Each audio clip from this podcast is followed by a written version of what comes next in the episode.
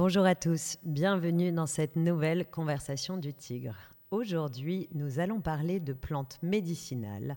Et pour aborder ce sujet, qui est cher évidemment à notre communauté yogi, je reçois tout simplement le président de la Fédération française d'herboristerie, Gauthier Dupont.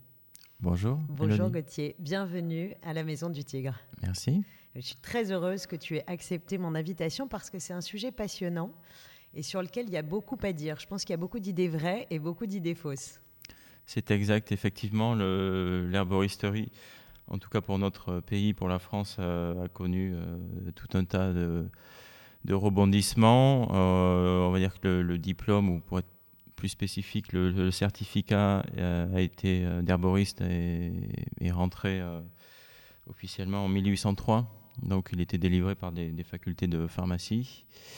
Et euh, voilà, il y avait tout un tas de, euh, d'apothicaires à l'époque, de, d'herboristes, mais à l'époque c'était un tout, petit, un tout petit peu différent de. Mais ça faisait partie de la pharmacopée. Mais effectivement, c'était la pharmacopée et euh, il y avait quand même aussi le côté alimentaire qui était, qui était présent. D'accord. Alors, avant de parler de, la Fédération française et du rôle de cette fédération d'herboristerie, comment on devient président d'une fédération d'herboristerie? Quel est ton parcours? Bah, c'est, en fait, je, à la base, je, faisais de la musique, donc j'étais musicien, musicien classique, et j'ai, eu un accident de la route, et il se trouve que j'ai, euh, gardé ma jambe grâce aux plantes médicinales.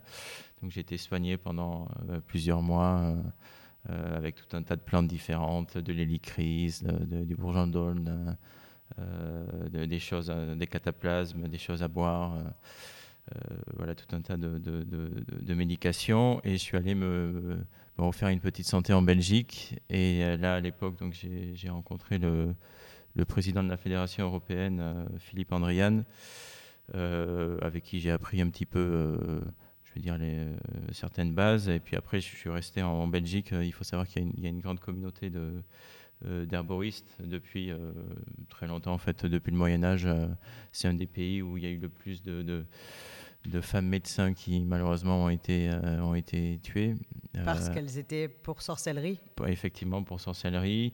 Il faut savoir que c'est très difficile d'avoir des chiffres exacts, mais il y a eu entre 2 à 4, 5 millions de, femmes qui, euh, qui pratiquaient donc les, les, médecines. En Belgique ou en Europe En Europe. En Europe, et, qui soignaient par les plantes. Exactement, qui soignaient par les plantes. Et euh, aujourd'hui, dans les expériences, enfin, ça a changé, mais en tout cas, on va dire au XXe siècle, on avait l'habitude de, de, parler de, de, remèdes de bonnes femmes quand on parlait de, ça. Mais en fait, oui, c'est vrai, remède de bonne femme ou remède de grand-mère, c'est vrai. Effectivement, et en fait, remède, remède de bonne femme, ça vient du latin bona fama, qui à l'époque voulait dire de bonne renommée. Et on a, bon, on a, on a, on a, un petit peu dévié le sens, mais euh, euh, c'est vrai que le, on va dire, les femmes ont eu un, ont toujours été très liées à l'utilisation, à la pratique des plantes médicinales. Et donc toi, tu as pu soigner donc ta jambe et tu as recouvré l'usage de ta jambe grâce aux plantes. Exactement. Et tu as décidé de te former et, de finalement d'aider la propagation de, l'herboristerie, enfin en tout cas de, l'usage des plantes médicinales. Absolument, oui. Alors aujourd'hui, où en sommes-nous? Quel est le rôle de la fédération? Alors c'est encore, euh, il y a encore beaucoup de choses à faire. Là, ça fait un petit peu plus de huit ans que la fédération existe. Euh, juste avant les, le confinement s'était rapproché de, de, euh, de, certains industriels qui travaillent avec les, avec les plantes médicinales pour essayer de mettre un petit peu tous les acteurs autour de, la table. Euh, donc il faut savoir que euh, tout à l'heure je parlais du, certificat d'herboristerie. donc il a été supprimé pendant la guerre donc sous Pétain en 41. Et, pour quelle raison? Pour tout un tas de raisons, euh, notamment parce que, euh, on va dire, à, l'époque, euh, à cette époque-là, il y avait certains, certains intérêts des pharmaciens, mais pas que, qui, qui, ont fait pression. Ah oui, donc les, lobbies pharmaceutiques, c'est pas un phénomène récent. Non, effectivement, c'est pas un phénomène récent. on peut dire que ça remonte. on peut en trouver quasiment des traces dans, dans les tablettes sumériennes il y a la fameuse euh, histoire d'Amourabi, mais bon, il y a, beaucoup d'autres euh, choses. On ne va pas s'y attarder dessus, mais c'est vrai qu'on va dire dès lors qu'il y a de qu'il y a une, gestion de risque qui rentre en ligne de compte et qu'il y a une société qui se, qui se constitue, il y a toujours plus ou moins des lobbies qui vont se mettre en place à, tort ou à raison. Bien sûr. Donc le, certificat d'herboriste a disparu. Il a été réintroduit en France à quelle époque? Alors, euh, il n'a toujours pas été réintroduit. C'est ça, c'est ça qui est, euh, qui est complexe en fait. Euh, c'est le seul pays d'Europe de l'Ouest qui connaît ça. si on va en Angleterre, en, Espagne, en, Belgique, en Allemagne, on trouve des herboristes sans grande difficulté. Et, en France, des herboristes officiels. Voilà, des herboristes officiels. Et en France, ben, il y, a, y, a, pas mal de points bloquants qui sont présents et c'est un des combats de la fédération. C'est un des combats de la fédération. De faire reconnaître le statut d'herboriste. Plus que de le faire reconnaître, euh, nous, ce qu'on aimerait, c'est travailler main dans la main avec, euh, avec les pharmacies. Puisque à, l'époque, euh, si au 19e siècle, on, on, on, donnait ces diplômes et ces certificats dans des facultés de pharmacie, finalement, pourquoi ne pas cadrer en retravaillant avec, avec des pharmacies euh, avec des facultés de pharmacie pour pour être sûr qu'il n'y ait pas euh, justement les, certains lobbies de dérives.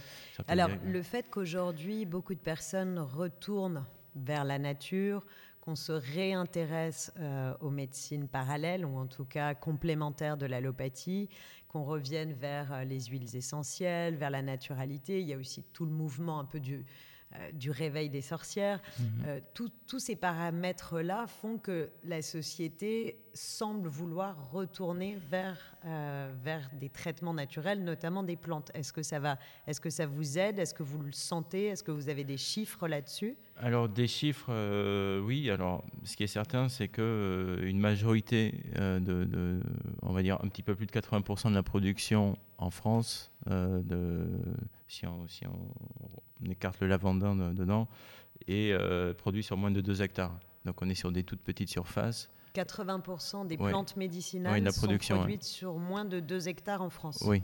Oui, donc on a un peu de, de, de marge de progression. Alors, il y a, non seulement il y a la marge de progression, mais ça veut dire aussi que c'est un, un, nouveau mode de culture qui vient soit en complément pour des petits agriculteurs qui ont, qui ne veulent pas faire de la monoculture, soit de personnes qui peuvent s'installer et finalement, sans euh, avoir besoin de 50, 100 hectares, euh, avec euh, un demi-hectare ou un hectare, peuvent réussir à mettre. On peut déjà faire beaucoup de choses. On peut faire énormément de choses. Et les personnes qui aujourd'hui produisent ces plantes médicinales, est-ce qu'elles travaillent déjà avec l'industrie pharmaceutique ou est-ce que ça reste très confidentiel avec des ventes euh, sur les marchés ou de façon euh, plus intime? Effectivement, c'est l'une des, des, des, problématiques hein, de, cette, euh, de cette industrie, c'est que ça reste très confidentiel et ça va rarement au-delà des, marchés.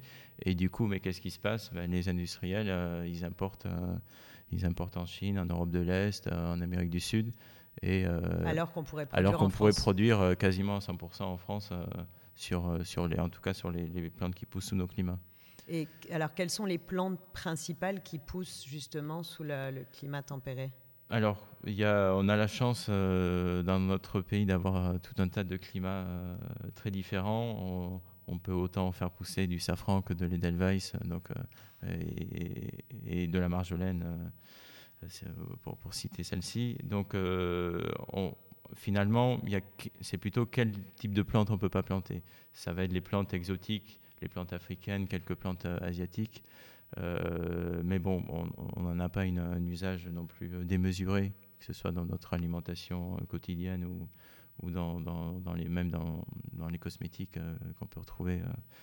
oui, parce qu'aujourd'hui, les plantes médicinales, on parle de pharmacie, mais on peut aussi les retrouver dans la cosmétique, avec notamment tout le mouvement de la clean beauty qui cherchent des plantes et des, des, des, hydrolats, enfin des choses mhm. plus naturelles à injecter dans leur composition, mais aussi dans l'alimentation.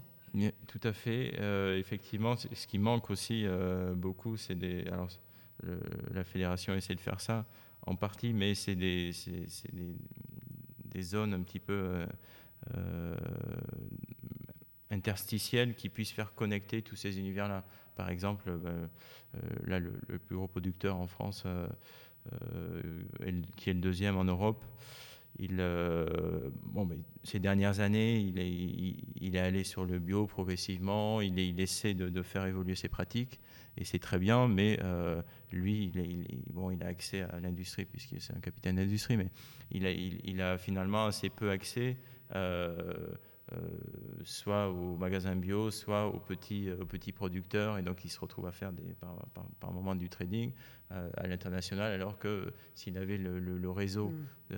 enfin un maillage territorial, ben, lui commercialement, ça serait plus intéressant pour lui, et ça permettrait aussi à, à nos jeunes agriculteurs qui, qui, ont ces nouvelles vocations-là. D'avoir des réseaux de distribution eh plus, euh, plus ouverts, on Tout va à dire. Fait, Donc aujourd'hui, si je comprends bien, le marché de l'herboristerie, en tout cas de, des réseaux de distribution de l'herboristerie, c'est très éclaté mhm. et c'est un peu chacun pour soi, chacun comme il peut.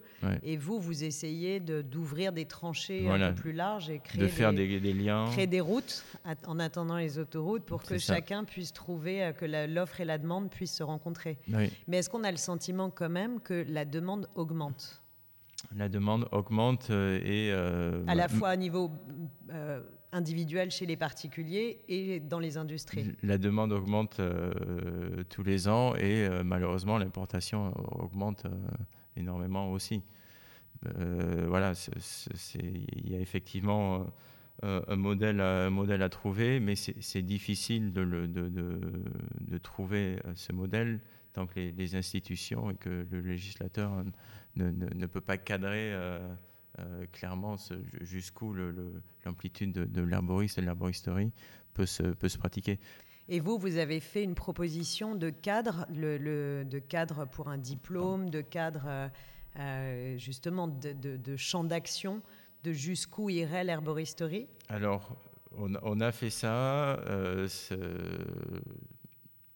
il y a des points bloquants, notamment avec, euh, avec les écoles qui enseignent euh, l'herboristerie. Euh, Reste bien près du micro. Pardon.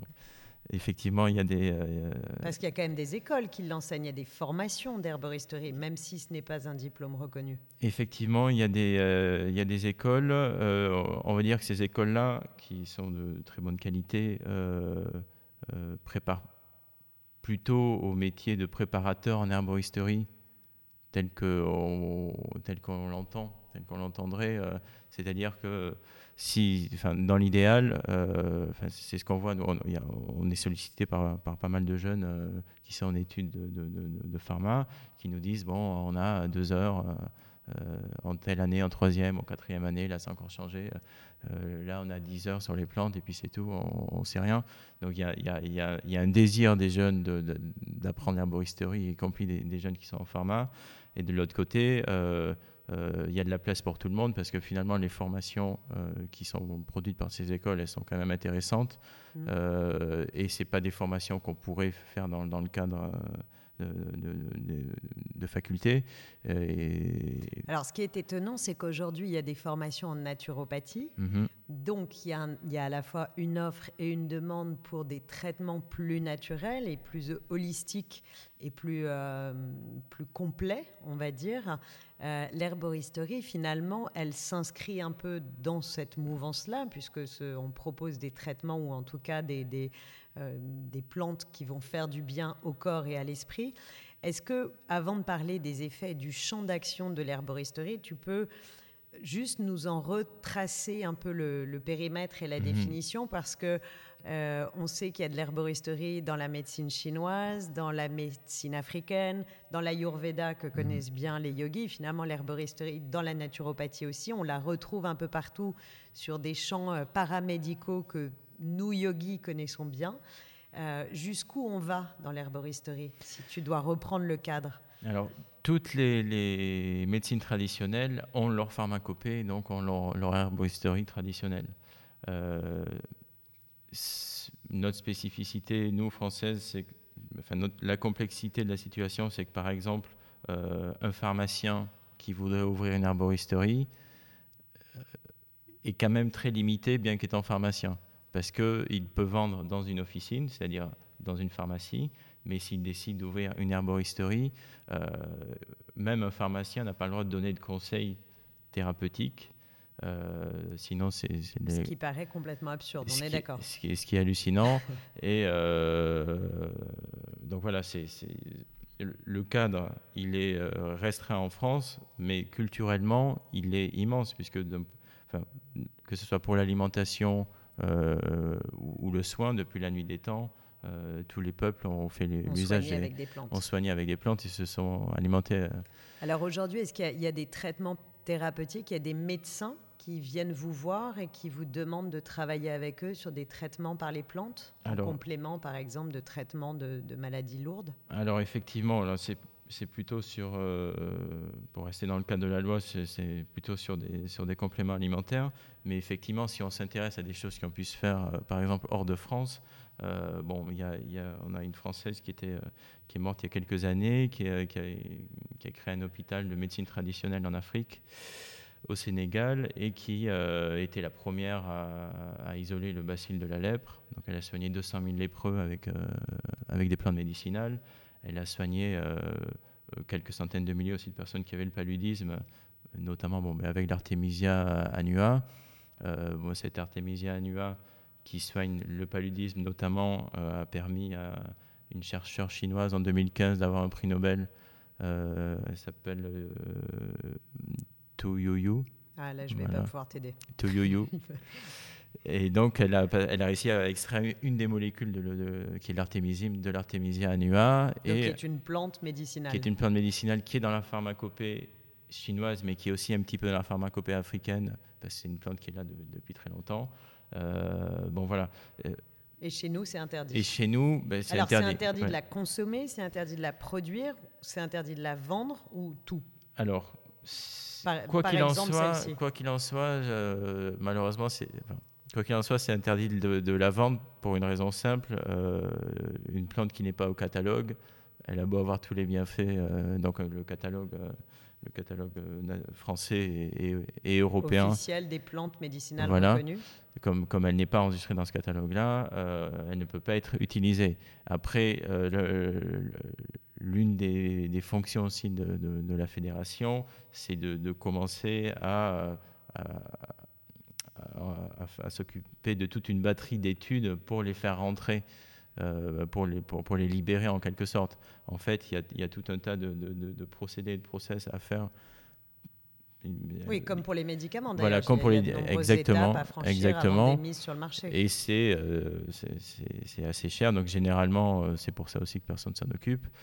néanmoins, c'est l'une des missions sur le long terme de, de la fédération, c'est de libérer progressivement telle ou telle plante. Mais euh. est-ce qu'une personne qui a son diplôme d'herboriste et qui plante, euh, enfin, qui cultive ses plantes dans son jardin et qui les vend sur le marché, je caricature, mhm. mais c'est mhm. un peu la réalité, est-ce que c'est légal? C'est légal dès lors que ça fait partie des 148 plantes médicinales euh, considérées comme de, compléments alimentaires.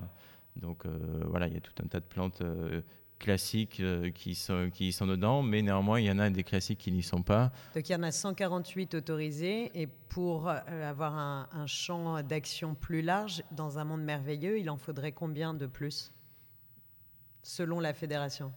Bah, si, si, on regarde en Afrique, par exemple, je parlais tout à l'heure d'Yvette Parès, elle, elle, elle, utilise un petit peu plus de 200 plantes. Bon, en fait, chaque plante devrait pouvoir être utilisée dès lors qu'on on est conscient de, de, ses effets et, qu'on a étudié. Euh, et qu'il n'y a pas de nocivité. Et qu'on a étudié leur nocivité et leurs et leur bienfaits. Euh, là, notamment dans les plantes qui sont. Pas dans les plantes, mais en tout cas dans les huiles essentielles, par exemple, qui sont interdites. Il y a quelques années, on a l'huile essentielle de soja qui a été interdite. Euh, malheureusement, il se trouve que la sauge euh, est beaucoup utilisée par. Ah, chez les yogis, c'est très utilisé la sauge. Voilà. Et donc l'huile essentielle. pourquoi, pourquoi l'huile essentielle a été interdite? L'huile essentielle de sauge, mais euh, sauge officinale, donc Salvia officinalis, elle était interdite parce qu'elle était considérée comme trop neurotoxique mais euh, tout peut être euh, dangereux. Euh, en fait, c'est du bon usage. Oui, voilà, enfin, c'est exactement, c'est du bon usage. Et ce qui se passe, c'est que du coup, on se retrouve dans des, dans des, dans des aberrations où on a des thérapeutes qui doivent faire venir de, de, l'huile essentielle de soja par l'Espagne, par la Belgique, comme si on était dans, voilà. Dans, une autre époque, mais pour pouvoir soigner qui d'un cancer de l'utérus ou d'un cancer du sein, parce qu'on sait qu'on a, des, voilà, des, des résultats qui sont exceptionnels. Donc euh, forcément, euh, voilà, c'est le, je veux dire l'interdiction ou, l'absence de légifération amène à ce genre d'aberration. Et c'est pour ça qu'à un moment, il faut, faut, tout mettre à plat pour qu'on Donc la fédération va taper du poing sur la table. Encore un peu plus, va continuer. on, voit bien qu'il y a quand même une appétence de plus en plus forte pour euh, les huiles essentielles, mm. les hydrolats, les tisanes. donc ces, ces plantes ont une place de plus en plus présente dans la vie quotidienne des Français.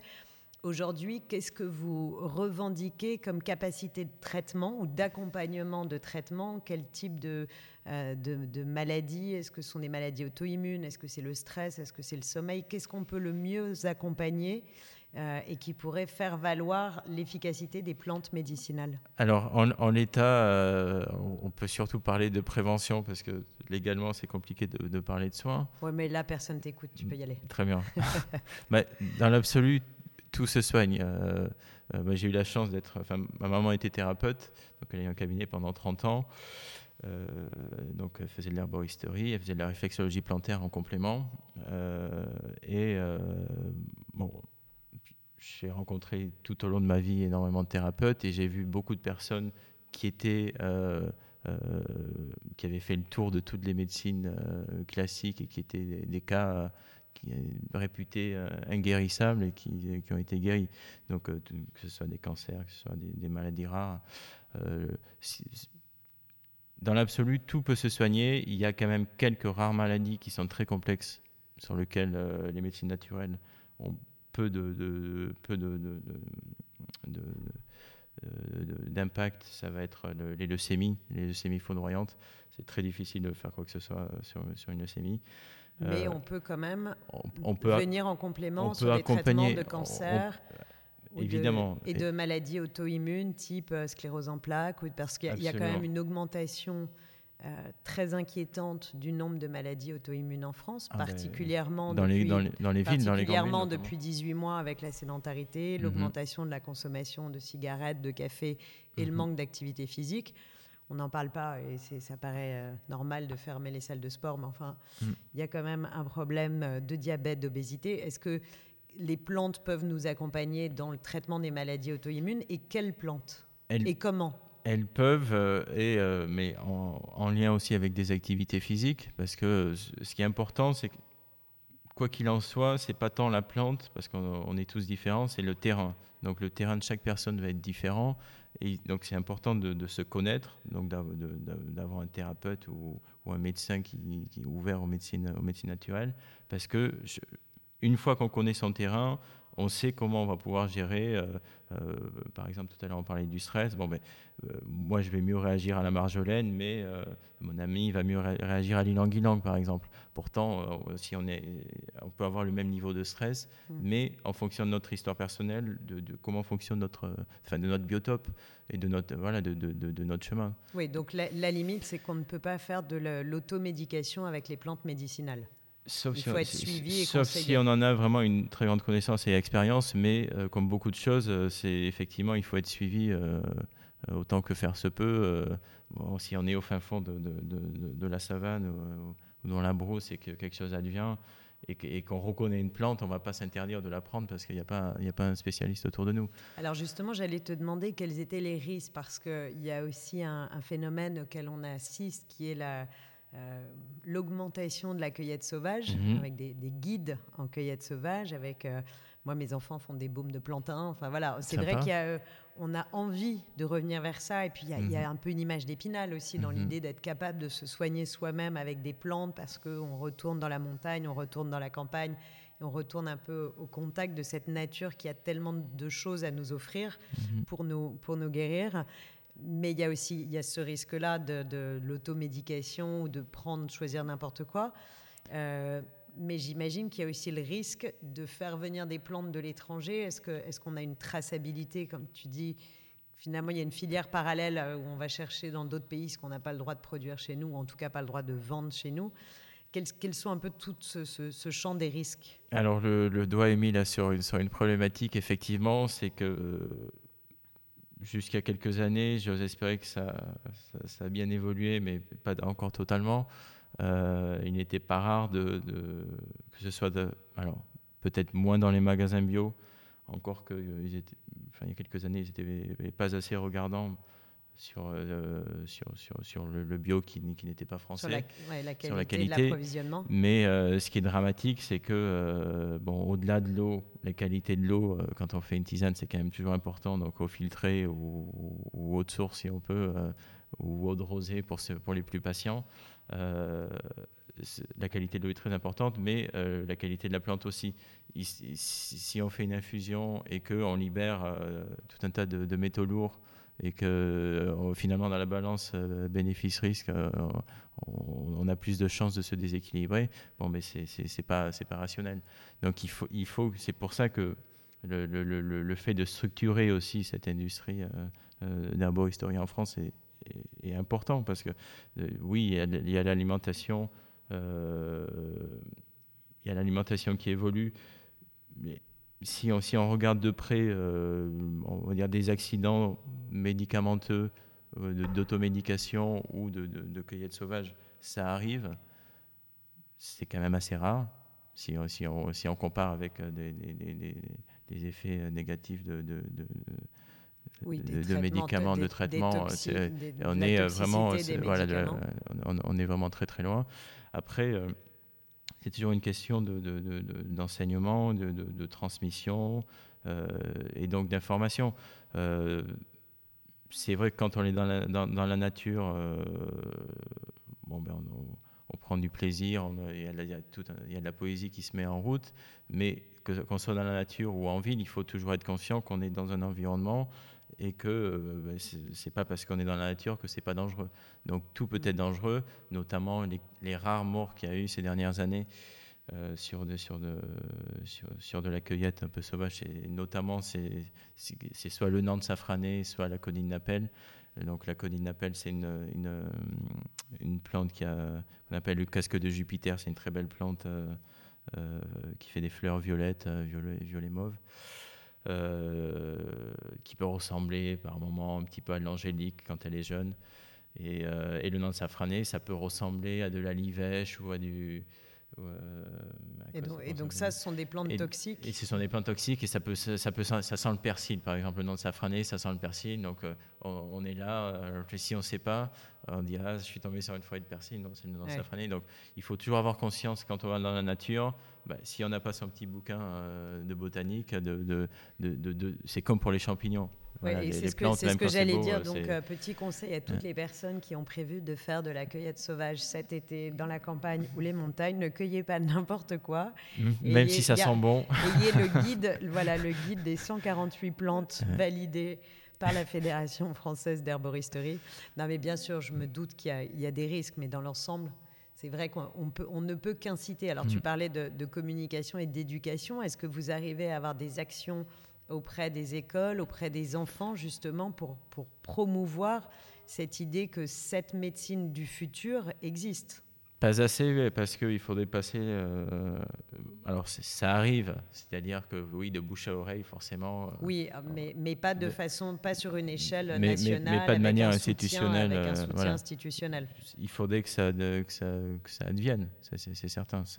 On, on, espère que ça. Mais il y a une envie, il y a quand même une volonté de personnalité publique, à la fois politique, médiatique, médicale, de vous aider Médical, oui. Politique, peu. Un petit peu, mais quand même assez peu. On ne va pas se, on va pas se voiler la face. Euh, par contre, il y, a une envie au niveau du public. Hein. Là, ça, c'est certain. Euh, les gens, euh, que ce soit sur Internet, à la télé, aujourd'hui, on, on, retrouve les plantes médicinales un petit peu partout.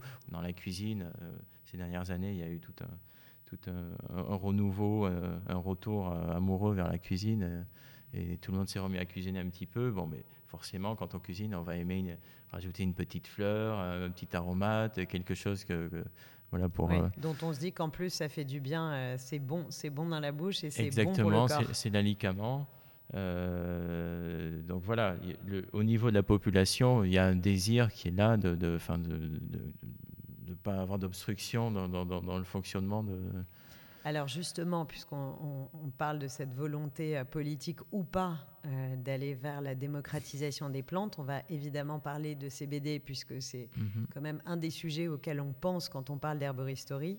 quelle est ta position et quelle est la position de la Fédération française d'herboristerie par rapport au CBD CBD, CBG. Donc la culture du chanvre, pour ceux qui ne. Alors, tout, toutes les molécules euh, de, du chanvre peuvent être intéressantes. Ce qui est certain, c'est que euh, là aussi, depuis la nuit des temps, le chanvre a été utilisé euh, pour se nourrir, pour se soigner, pour se chauffer, pour, pour s'isoler, pour s'habiller. Pour, s'habiller.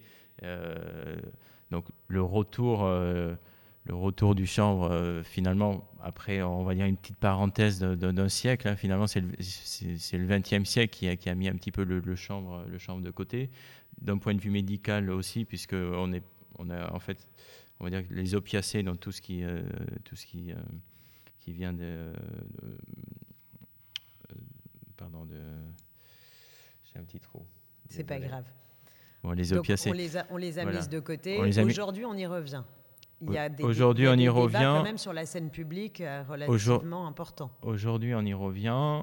Euh, au point, d'un point de vue médical, ça, freine encore un peu, justement parce que euh, les opiacés ont quand même, on va dire, l'industrie derrière les opiacés est, partout dans, dans, les hôpitaux des États-Unis à l'Europe de l'Ouest.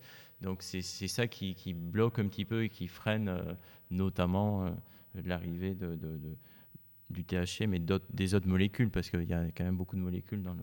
Mais aujourd'hui, on alors sur le, THC, il y a eu marche avant, marche arrière, mhm. marche avant. On en est où concrètement? On est en été 2021. Quelle est la quelle est la position de la France sur ce sujet? Alors, euh, bah, il y a eu une mission parlementaire euh, récemment. Euh, il y a eu aussi, les citoyens avaient la possibilité de, de s'exprimer, d'écrire euh, à l'Assemblée nationale. Euh, chacun a été invité à pouvoir donner son point de vue. Euh, c'est probable qu'il y ait, une, une, égalisation dans, le prochain quinquennat. pour tout un tas de raisons, parce qu'économiquement, bah, il y a eu plusieurs études qui nous ont montré les milliards d'euros de TVA qui seraient récupérés, et vu qu'on est en train de chercher de l'argent partout, euh, comme la Californie ou le Colorado, je pense qu'il y a un moment, euh, la, France euh, se réveillera et, ira sur cet Eldorado qui, qui permettra de, respirer un petit peu à tout le monde. Ouais. Mais alors, d'un point de vue thérapeutique, vous, votre position officielle, c'est de soutenir la légalisation De soutenir la légalisation de toute plante qui, euh, après étude, euh, démontre euh, d'une balance bénéfice-risque, y compris celle-ci, parce que... non, ça me fait plaisir, parce que comme on vend des huiles de CBD au Tigre, je, suis assez contente de savoir que j'ai ton soutien dans cette, 100%. cette mise en vente. 100%. Oui. Bon, donc on va avoir des gens plus calmes, moins stressés. C'est très, très bien. Après, encore une fois, je ne veux, je, veux pas donner de posologie parce qu'on a tous des, terrains différents. Mais, mais pour mon expérience personnelle, je sais que par exemple, si j'ai une petite migraine, bon, moi j'ai l'habitude de prendre de l'amande poivrée. J'ai une migraine, je vais mettre deux, trois gouttes dans un grand verre d'eau, pas de l'eau du robinet, bien sûr, euh, et je bois, hop, j'ai plus de migraine le CBD, c'est différent. Je vais peut-être en mettre qu'une goutte. Ça ne va pas agir sur, le, sur les mêmes, ça, ça, va pas aller sur les mêmes signaux que, le, que la menthe poivrée, mais ça, ça va m'apporter. Ce sont euh, d'autres neurotransmetteurs, la, CBD. Oui. Donc euh, voilà, après, c'est, euh, chaque plante peut, peut avoir, peut avoir une utilité. ce qui est important, alors, plus, plus sur, les, sur, sur les huiles végétales que sur les huiles essentielles. Euh, mais c'est quand même riche en oméga 3, en, oméga 6. Bon, bref, il y a tout un tas de choses intéressantes. Euh, derrière, derrière, le chanvre, il y, a, il y a une bibliothèque de. de, de, de on, on, peut remplir une maison en chanvre du sol au plafond avec les briques en chanvre, l'isolation. Euh, et, et, et, même le, le, papier, enfin, l'industrie papetière, et, je, fais, je suis désolé, je fais une petite digression, mais l'industrie papetière est, est, quand même euh, a une empreinte écologique euh, pas, très, euh, hmm. pas très friendly. pas très éco-friendly. C'est peu de le dire quand on voit l'Amazonie. Et euh, bon, si on, si on réfléchit. le chanvre est une solution. Le chanvre est complètement une solution. Le chanvre, l'ortie, euh, un, petit peu, un petit peu le lin, mais dans une moindre mesure. Euh, ce qu'on sait, c'est qu'on va dire une forêt qui met 25 ans à pousser et qu'on va, et qu'on va couper pour faire du papier. Euh, bon, mais en 25 saisons de chanvre, on fait 25 fois plus que euh, cette, cette coupe rase derrière. Et en plus, on capte, on capte plus de CO2 euh, avec le chanvre. Ça a, été, ça a été démontré, un hectare de, un hectare de chanvre capte plus de CO2 qu'un hectare de forêt, pour tout un tas de raisons.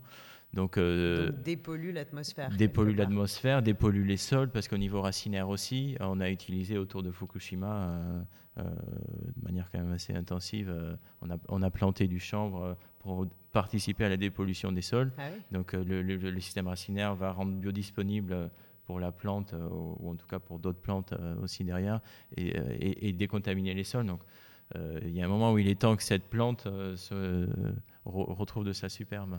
Bon, moi, je signe tout de suite la pétition pour la réintroduction massive du chanvre partout.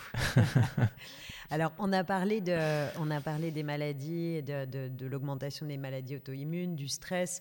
Euh, on voit bien qu'on est dans des, particulièrement les populations urbaines qui malheureusement sont très euh, coupées de la nature. Euh, depuis 18 mois, vivent des situations très compliquées quelles seraient peut-être les deux ou trois plantes que tu conseillerais à, entre guillemets, usage quotidien, même si j'ai hmm. bien compris que, un, il ne faut pas faire d'automédication et que, deux, en fonction des morphotypes et des personnes, hmm. on ne peut pas donner les, mêmes remèdes à tout le monde, mais disons que s'il y avait un peu la, la, pharmacie idéale des plantes médicinales, quelles seraient les trois ou quatre euh, tisane, huile essentielle, hydrolat, que sais-je, que tu recommanderais aux, personnes qui nous écoutent Alors il y a aussi, je rajoute le, schémotype, c'est-à-dire où le, la, le schémotype ou chémotype, c'est-à-dire où a poussé la plante, c'est-à-dire dans quelle, dans quelle atmosphère, à quelle altitude, et du coup quel est son, son principe actif, parce que finalement, euh, il y, a plusieurs euh, plantes pour le stress qui sont intéressantes. Euh, moi, qu'est-ce que je fais quand si je suis stressé? Je, vais me mettre une, une ou deux gouttes d'huile essentielle. Je vais frotter. Sur les poignets Sur les poignets. Basta cosy, c'est bon. Et quelle, euh, goutte essentielle? Quelle, goutte? Il y en a plusieurs. Ça peut être la bigarade. Une bigarade. Tout à l'heure, je parlais de, de, de la marjolaine. Euh, bon, la marjolaine, ça, ça fait partie des plantes oubliées qui, qui, recommencent gentiment à, à apparaître. Alors, on n'en trouve pas encore dans les magasins bio, on peut en trouver sur Internet. Euh, moi, j'en ai sur mon balcon euh, à Paris. Euh, c'est quelque chose qu'on peut, qu'on peut cultiver facilement. C'est très aromatique, ça ressemble un petit peu à l'origan. On peut dire que c'est un cousin éloigné de l'origan, mais ça a, une, ça, ça a des saveurs. et donc la bonne nouvelle, c'est que ça peut pousser sur un balcon urbain. Et ça pousse. Et ça se prend en tisane, ça se consomme comment? Ça se prend en tisane ou, ou en huile essentielle. L'huile essentielle, bon, ce sera beaucoup, ça sera moins, une goutte, comme je disais. Euh, en tisane, ça va être euh, soit 3-4 feuilles, euh, on, peut couper une petite tige si on est gourmand. puis voilà, on, Donc bigarade, menthe poivrée, tu en as parlé, marjolaine, et peut-être encore deux autres qu'on pourrait avoir chez soi dans sa. L'ilang-ilang. Ilang-ilang. Et l'ilang-ilang bon, qu'on trouve dans les magasins bio, c'est vrai que c'est une plante qui voyage euh, beaucoup pour venir jusqu'à nous. Mais euh, oui, c'est ça, l'empreinte carbone terrible. L'empreinte carbone de l'ilang n'est euh, pas terrible comparée à, la, marjolaine, mais ce qu'elle apporte en, magie, en poésie et, en, élévation de la conscience vaut cette petite, cette petite entorse. C'est pour ça qu'on en prend moins que la marjolaine. Ce qui est bien de toute façon, c'est pas l'une ou l'autre, c'est euh, en fonction des saisons et en fonction de comment on sent, euh, de, varier. Pourquoi? Parce que si on envoie toujours le même signal au corps, soit il faut en envoyer plus, soit euh, il faut arrêter parce qu'on va charger les reins ou le foie on va pas s'empoisonner, mais en tout cas, on, va s'alourdir. Donc c'est important de varier.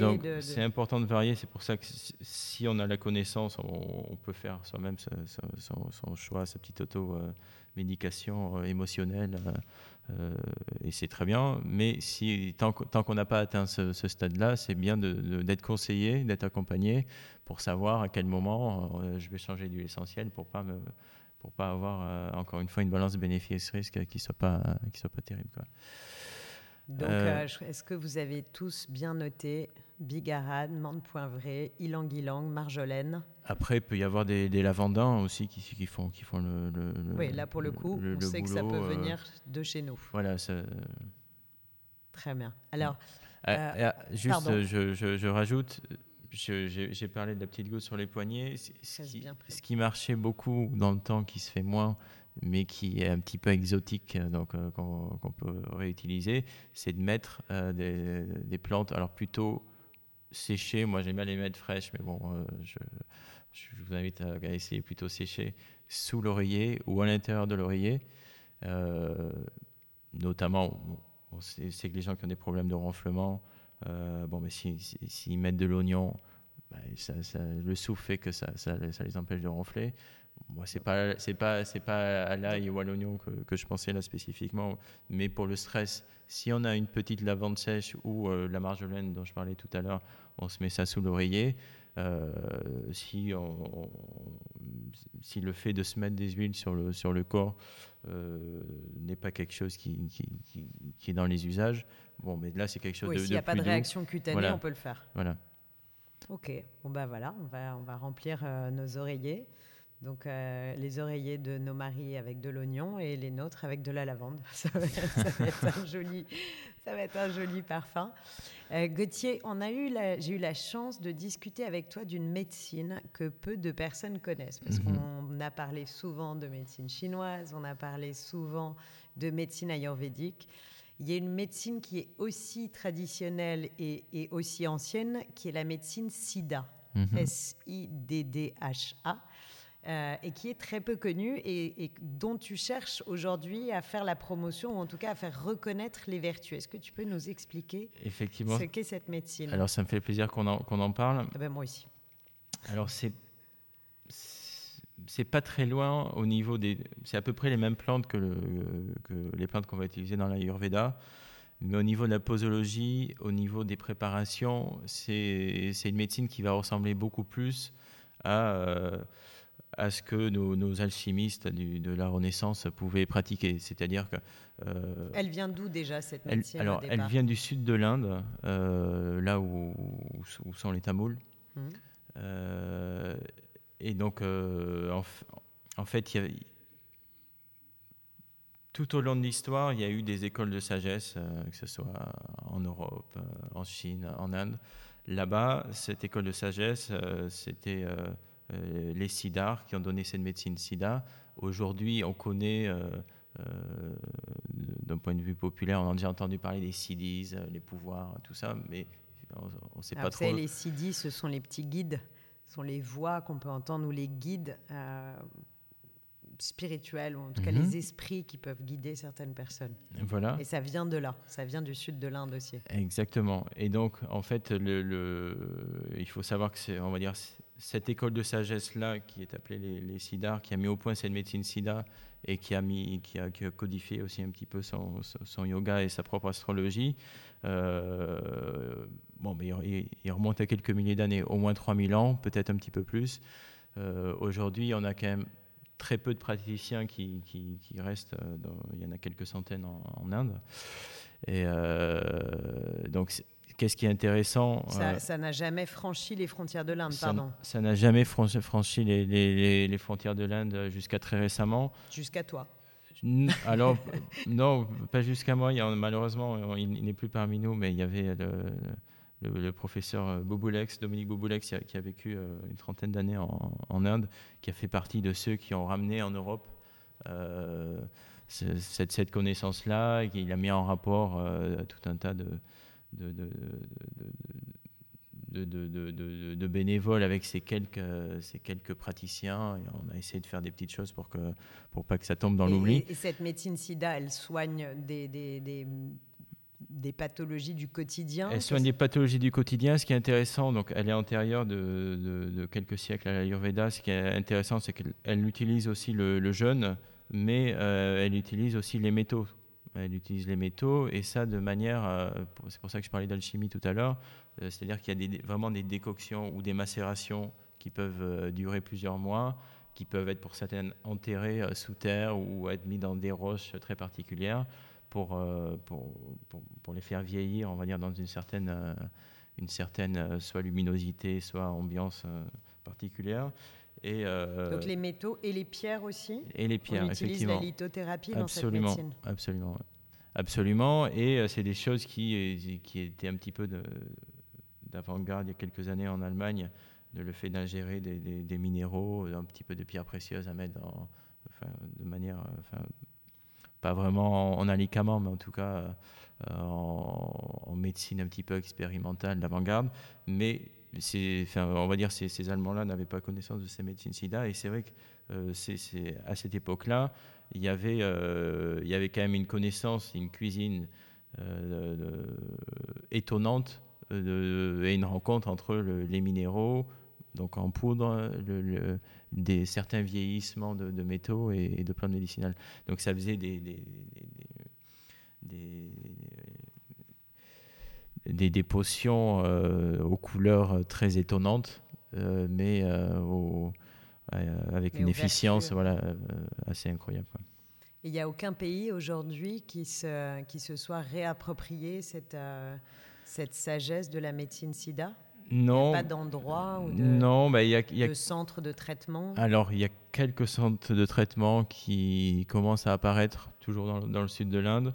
Euh, généralement, ils, mélangent avec euh, l'Ayurveda. Euh, enfin, ils, enseignent ou ils traitent autant avec l'Ayurveda pour des questions pratiques, parce que déjà, les gens ne connaissent pas la, médecine SIDA. Et, et comme c'est les mêmes plantes, même si elles sont préparées différemment, bah c'est effectivement, c'est pas, on n'est pas là pour dire oui, la médecine SIDA elle est meilleure que l'Ayurveda.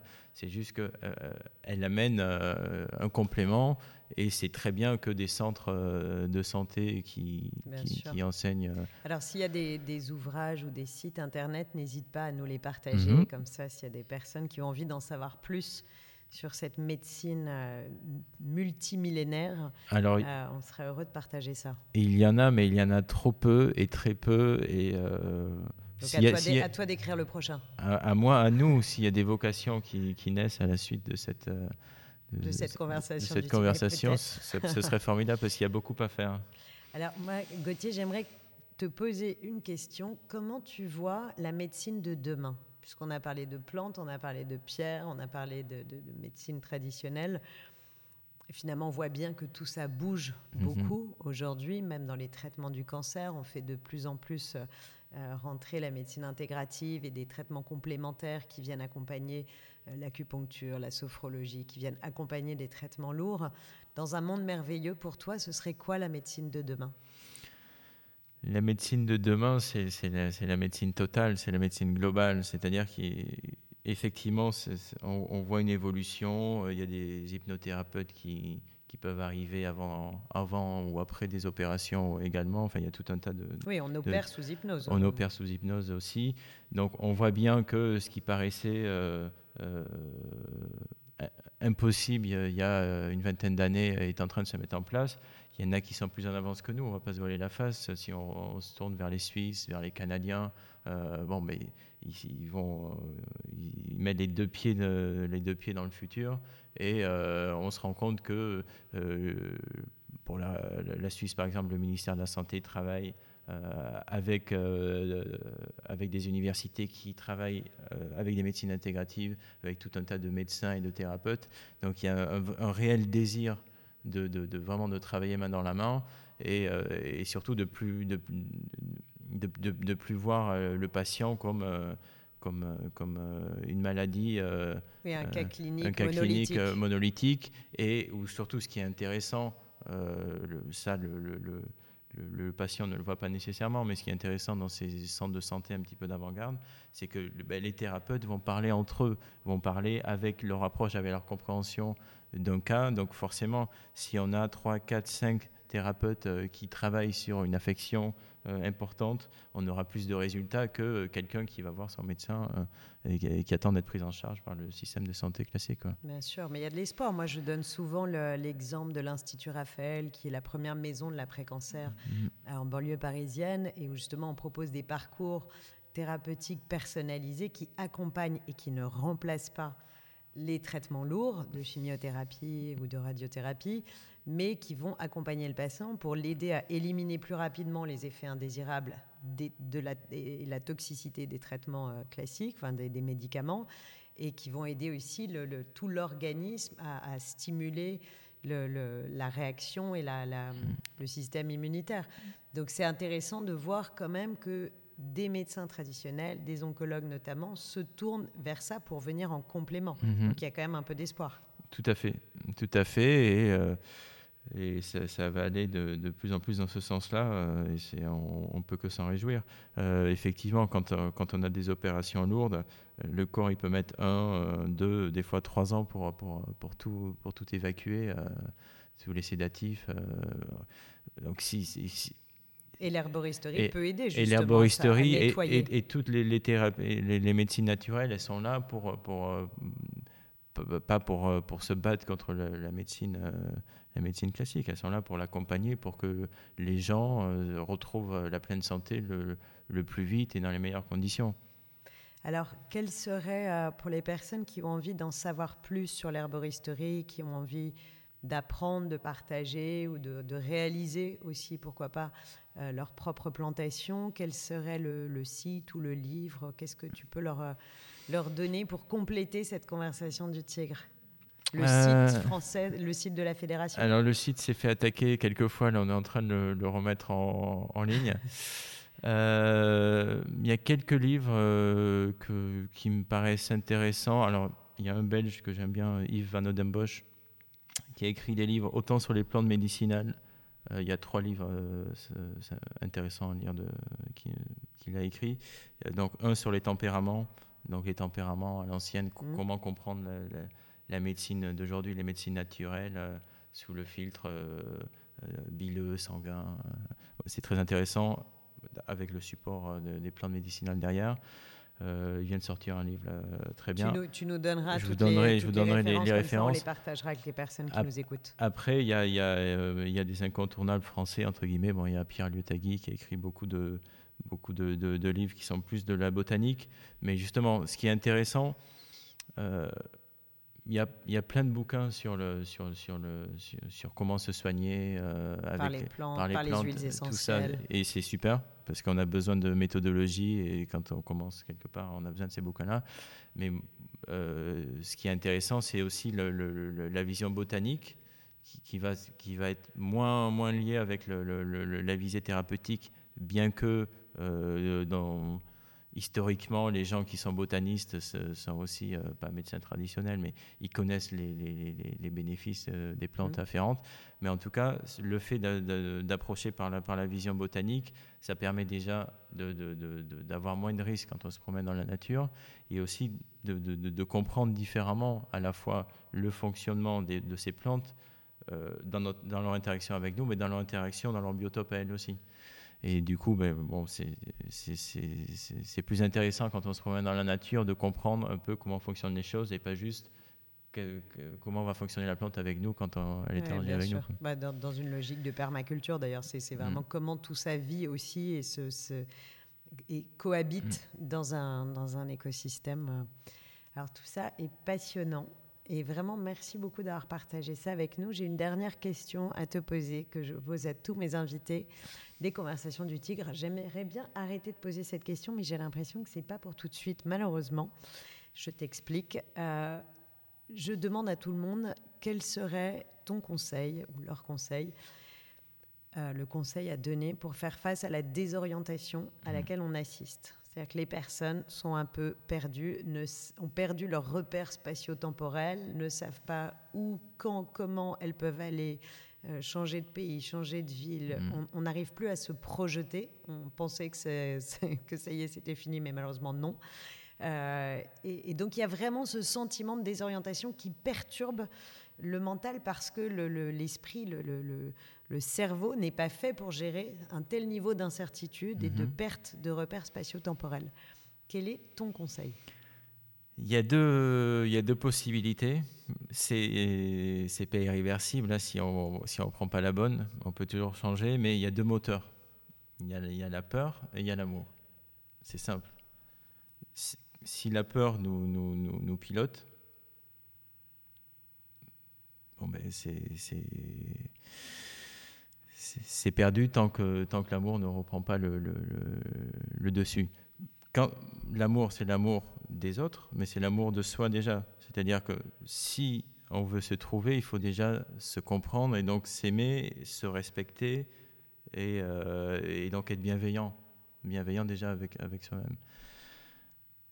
L'énergie d'amour, c'est, je crois, c'est l'énergie la plus puissante parce que c'est la seule qui puisse transformer et faire changer immédiatement. De la même manière que la peur aussi, elle peut tout de suite nous ramener euh, très, bas. Mais en tout cas, c'est euh, faire en sorte que dans cet équilibre, euh, la balance penche toujours plutôt du côté de l'amour que de la peur. Et quand elle est là, mais justement faire tout ce, qui, tout ce qui est en notre pouvoir, que ce soit du yoga, que ce soit une tisane, que ce soit une méditation, pour essayer de retrouver cet état-là qui, euh, en fait, est l'état qui nous permet de, nous nourrir et d'être nourris et pas de, de s'auto-consumer. Merci beaucoup. C'est un très beau conseil, très joli, et je pense qu'il doit résonner pour beaucoup de personnes qui nous écoutent, sûrement autant que pour moi. Merci beaucoup Gauthier d'avoir accepté cette invitation et d'avoir partagé avec nous ces, passionnantes informations sur, euh, sur ces plantes et j'espère que ta vision de la médecine du futur sera la bonne. Avec plaisir, merci euh, Elodie. À très bientôt. Merci à tous d'avoir suivi cette conversation du tigre. Et je vous souhaite à tous un très bel été. Prenez soin de vous et faites attention aux cueillettes sauvages. N'oubliez pas votre petit guide. À bientôt.